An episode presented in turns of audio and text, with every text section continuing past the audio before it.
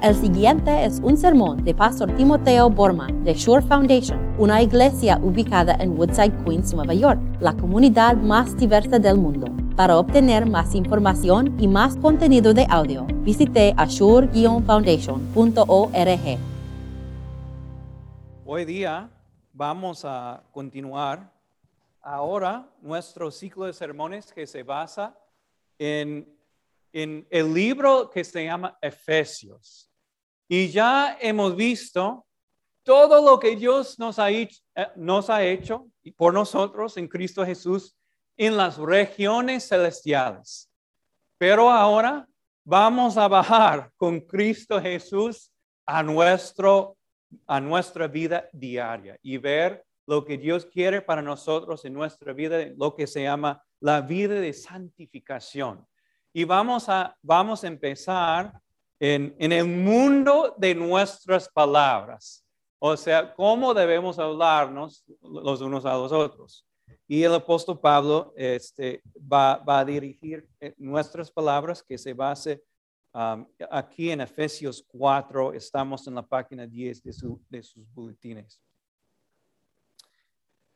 Por lo tanto, dejando la mentira, hable cada uno a su prójimo con la verdad. Porque todos somos miembros de un mismo cuerpo.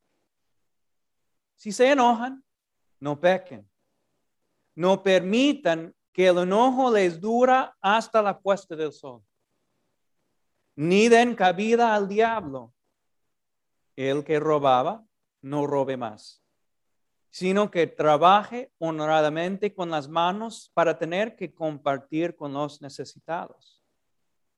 Evitan toda conversación obscena.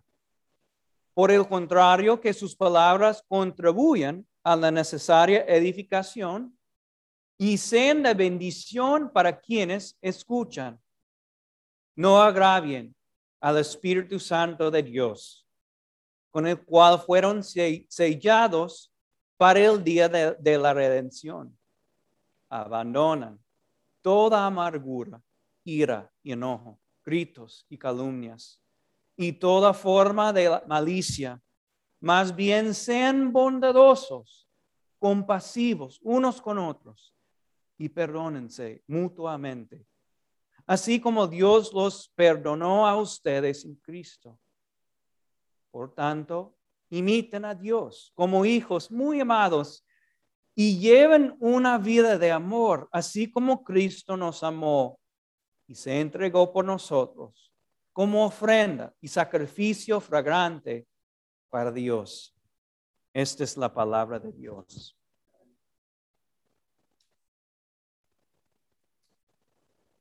Este verano pasado, hace algunas semanas, Salió en, las noticias aquí en Estados Unidos que, que Brandy Levy, un jovencita que asistía a un colegio, creo que en Ohio, uno de los estados aquí en Estados Unidos, había ganado um, en la corte de la, de la Corte Suprema, la Corte Suprema de Estados Unidos. Y eso es lo que, lo que pasó. En 2017, Brandy Levy quiso estar en su equipo de porristas en su colegio, pero el técnico, el entrenador de este equipo, le dijo que no. No tenía, no sé, eh, ah, el talento necesario para estar en el equipo. Entonces, en, efecto, el, el equipo la rechazó.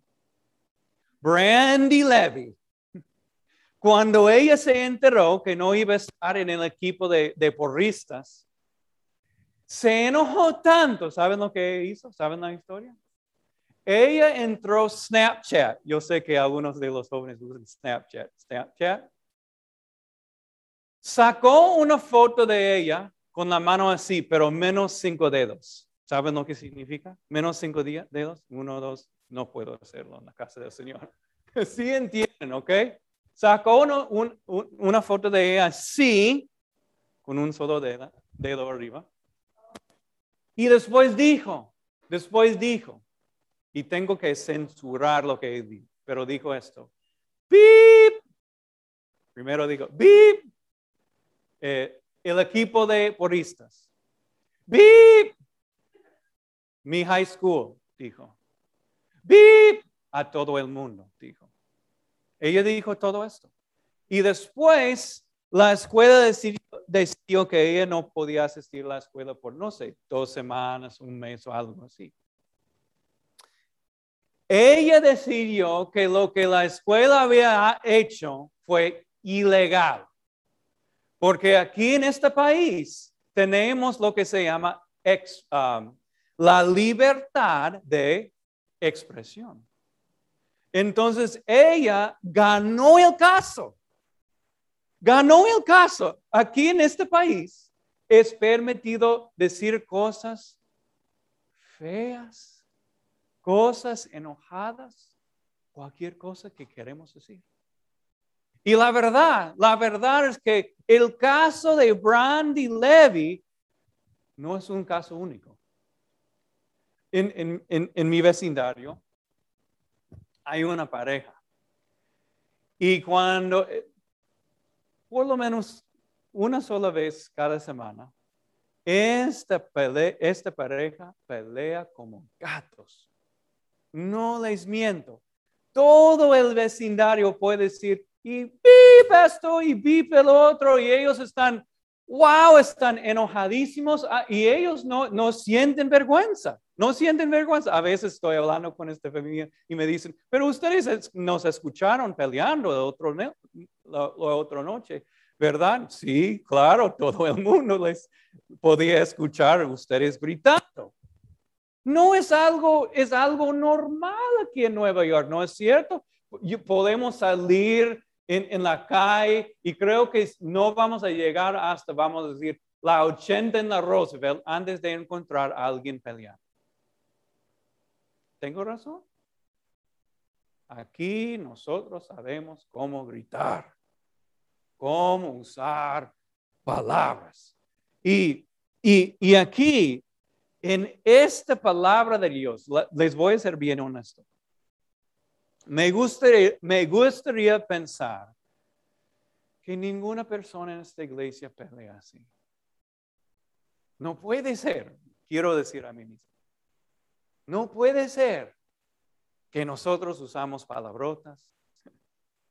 No puede ser que nosotros peleamos como gaticos en la, en la casa, pero creo que yo estaría equivocado. Entonces, lo que quiero hacer con esta palabra de Dios es dar a ustedes um, una enseñanza acerca de cómo debemos usar palabras. Y quiero, esto es lo que quiero. Quiero que ustedes usen tres preguntas antes de gritar. Solamente tres preguntas. Si están enojados, quiero que ustedes usen estas tres preguntas. Y la primera pregunta está en, el principio de este texto. Escuchen aquí en el principio. El apóstol Pablo dijo esto. Por lo tanto, dejando la mentira, hable cada uno a su prójimo con la verdad, porque todos somos miembros de un mismo cuerpo. So, antes de gritar, vamos a preguntarnos esto. ¿Es lo que voy a decir cierto? ¿Es verdad lo que voy a decir? en la próxima oración. Porque Dios quiere que nosotros hablemos la verdad y dejamos un lado cualquier tipo de mentira. Y esto le tengo que decir, es algo sumamente importante para nosotros. Porque ¿saben lo que es el fundamento de cualquier relación que tenemos? ¿Saben lo que es? La confianza. ¿Y qué pasa cuando perdemos la confianza el uno al otro? No hay relación. No hay. Puedo dar un ejemplo, un, ejemplo bien concreto, un ejemplo bien um, eh, eh, en nuestros matrimonios podemos soportar casi cualquier cosa, ¿no es cierto? Casi cualquier cosa. Pero ¿saben lo que ningún, casi ningún matrimonio cristiano puede soportar? El engaño, la mentira. ¿Saben por qué? Por- Porque después el esposo o la esposa va a estar siempre pensando, no estoy seguro. No estoy seguro si me, me- me está mintiendo aquí porque me mintió ahí atrás. Entonces quiero que nosotros tenemos un acuerdo. Cuando entren en la iglesia, cuando están en las casas de ustedes, quiero que ustedes nunca, jamás mienten al- al- uno al otro. Es mejor decir la verdad, aunque la verdad es, fea, que mentir. Porque con la verdad podemos tener relaciones increíblemente fuertes en esta iglesia. Es, importante. Entonces, antes de gritar, quiero que ustedes siempre se pregunten, ¿es, ¿voy a decir la verdad ahora? Pero no quiero que ustedes terminen ahí, porque algunas personas van, a pensar, ok, el pastor dijo, yo puedo decir la verdad, tengo que decir la verdad, pero no pueden decir la verdad si es, la verdad está fea. No pueden. Porque escuchen lo que el apóstol Pablo dice después. El versículo 26. Si se enojan, no pecan. No permiten que el enojo les dure hasta la puesta del sol, ni den cabida al diablo.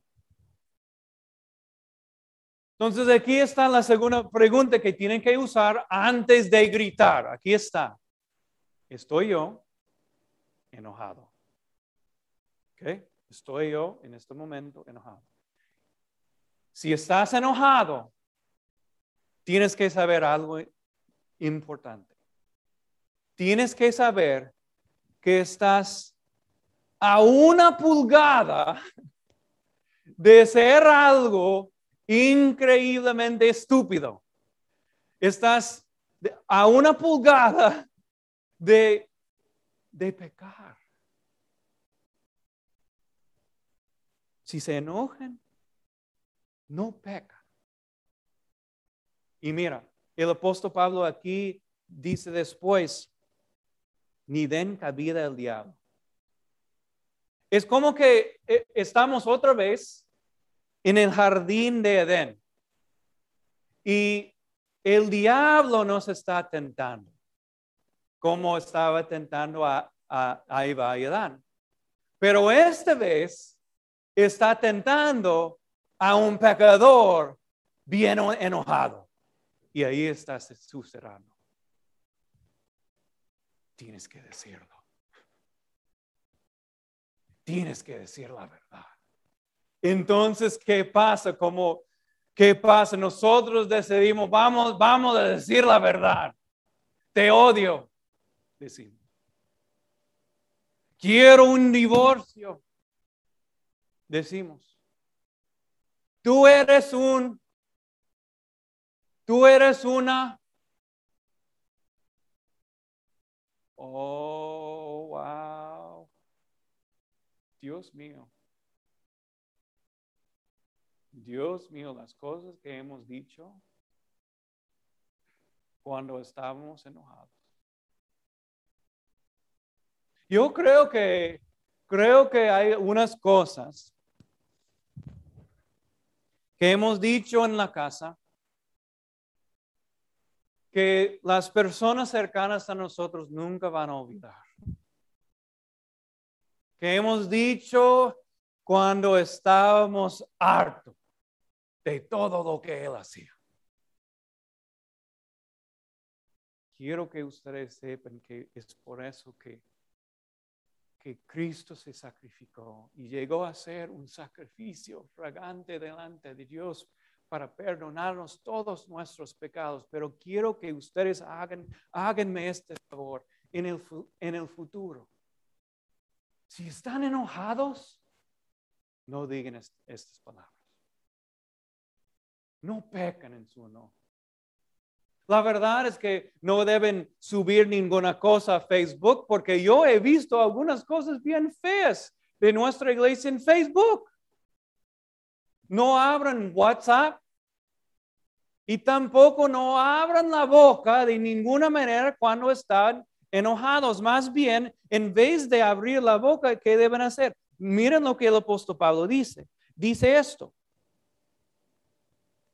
No permiten que el enojo les dure hasta la puesta del sol.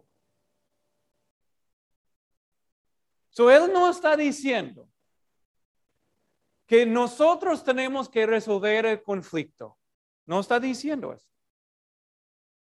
Lo que él está diciendo es que nosotros tenemos que, nosotros con Dios, resolver nuestro enojo.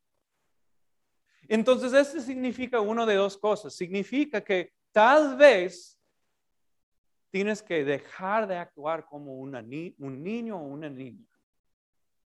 Porque ustedes han visto los niños de, pequeños, yo quiero esto y tienen que hacer lo que yo quiero. Y si tú estás actuando como un niño o como una niña, dejen de hacerlo antes de, de la puesta del sol, ¿ok? Pero puede ser que alguien de verdad pecó contra ti. Y tienes muy buenas razones para estar enojado con esta persona. Entonces, ¿saben lo que tienes que hacer? Dios nos invita a perdonar, como Dios nos ha perdonado en Cristo Jesús. Tienes que hacer una de estas dos cosas. ¿Y saben lo que va a pasar? Antes de la puesta del sol, va a disminuir hasta cero el enojo. Y cuando ya no tienes enojo, vas a tener una, un fundamento, un, base, podemos decir, increíblemente fuerte para resolver cualquier conflicto que tienes. Porque vas a hacerlo con calma en vez de dar cabida al diablo. ¿Ok? Ahí está. So, aquí eh, hemos visto dos preguntas. Antes de gritar, primero, lo, tenemos que preguntar, ¿es verdad lo que voy a decir? Y segundo, tenemos que preguntar lo siguiente, ¿estoy enojado? Y si estoy enojado, entre, entre yo y Dios voy a ver y disminuir mi, mi propio enojo para poder, con un base fuerte, um, resolver el conflicto.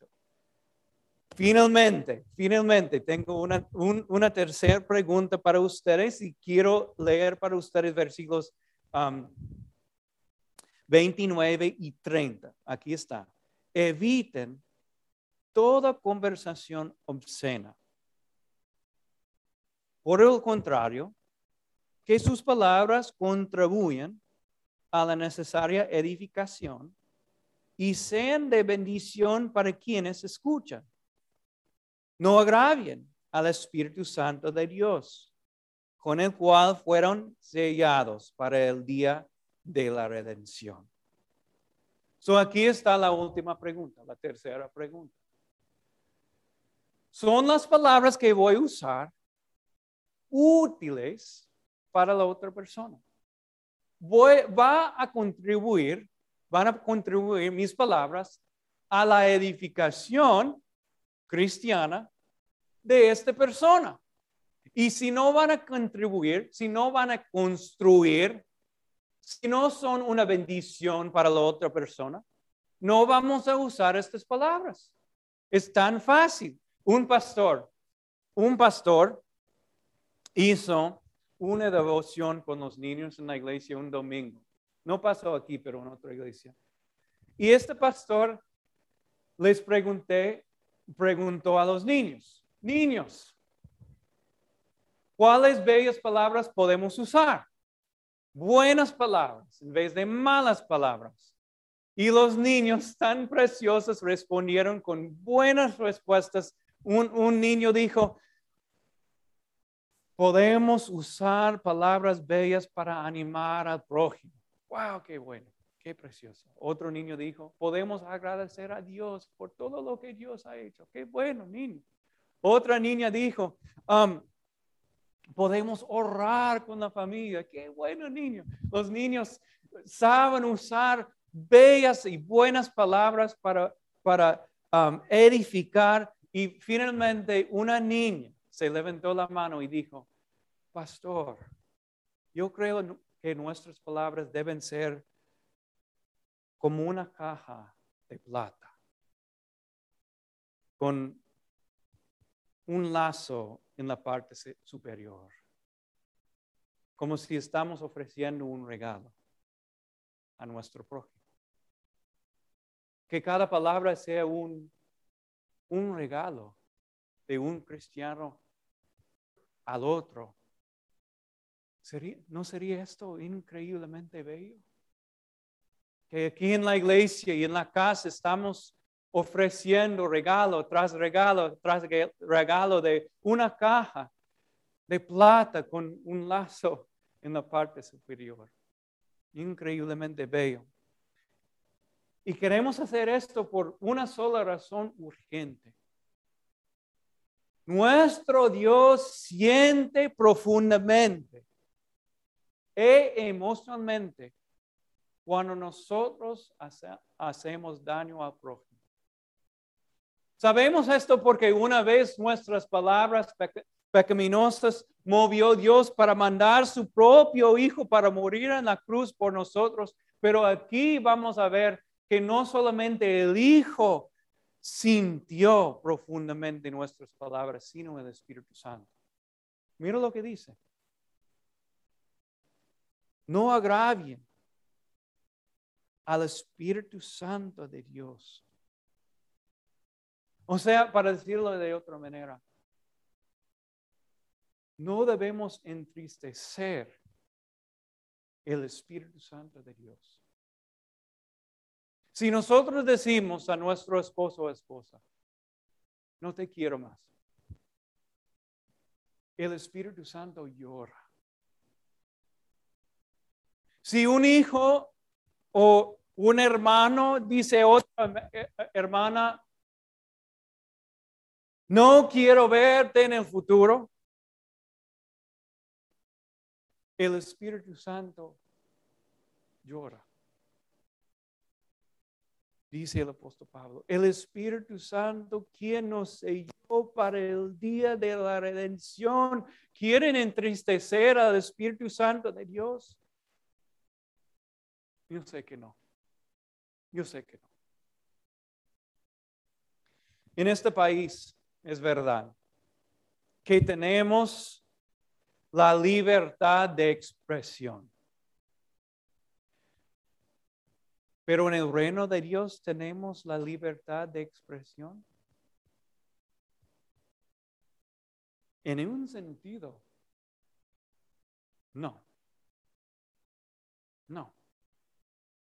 Tenemos la libertad de compartir buenas palabras.